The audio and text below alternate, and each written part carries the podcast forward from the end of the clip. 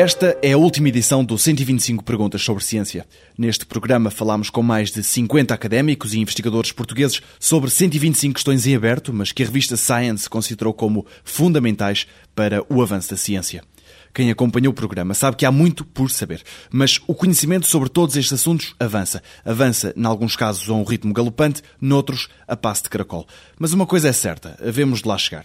A TSF voltou a conversar com João Caraça, diretor do Serviço de Ciência da Fundação Gulbenkian.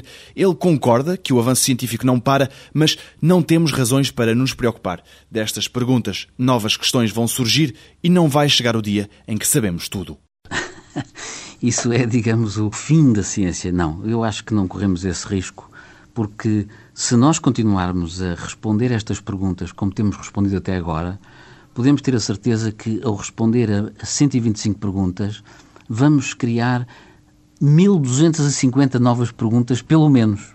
E nós aí não temos, pelo menos no presente, não temos nenhuma dúvida quanto ao facto de continuarem a existir eh, coisas novas, mudanças, eh, incertezas, etc. O universo está cheio destas coisas e nós temos é que tentar propor uma ordem com a qual nós entendemos o universo. E isso é inesgotável, porque nós não vamos chegar a um momento em que conheçamos tudo e, portanto, tudo tenha acabado. Isso era o fim, era a eternidade, e a eternidade é um enorme aborrecimento. Na realidade, estamos aqui a tocar em questões muito fundamentais. Portanto, haverá perguntas que eh, provavelmente continuarão durante muito tempo. O que nós não podemos é pensar quais são exatamente as perguntas que se vão pôr. E eu aqui gosto de dar um exemplo. Antes de haver ciência moderna, antes do século XVII, quando a matemática não era considerada ainda como a linguagem da natureza, as questões sobre a vida, sobre o mundo, sobre isto tudo que falamos, punham-se de uma maneira muito diferente.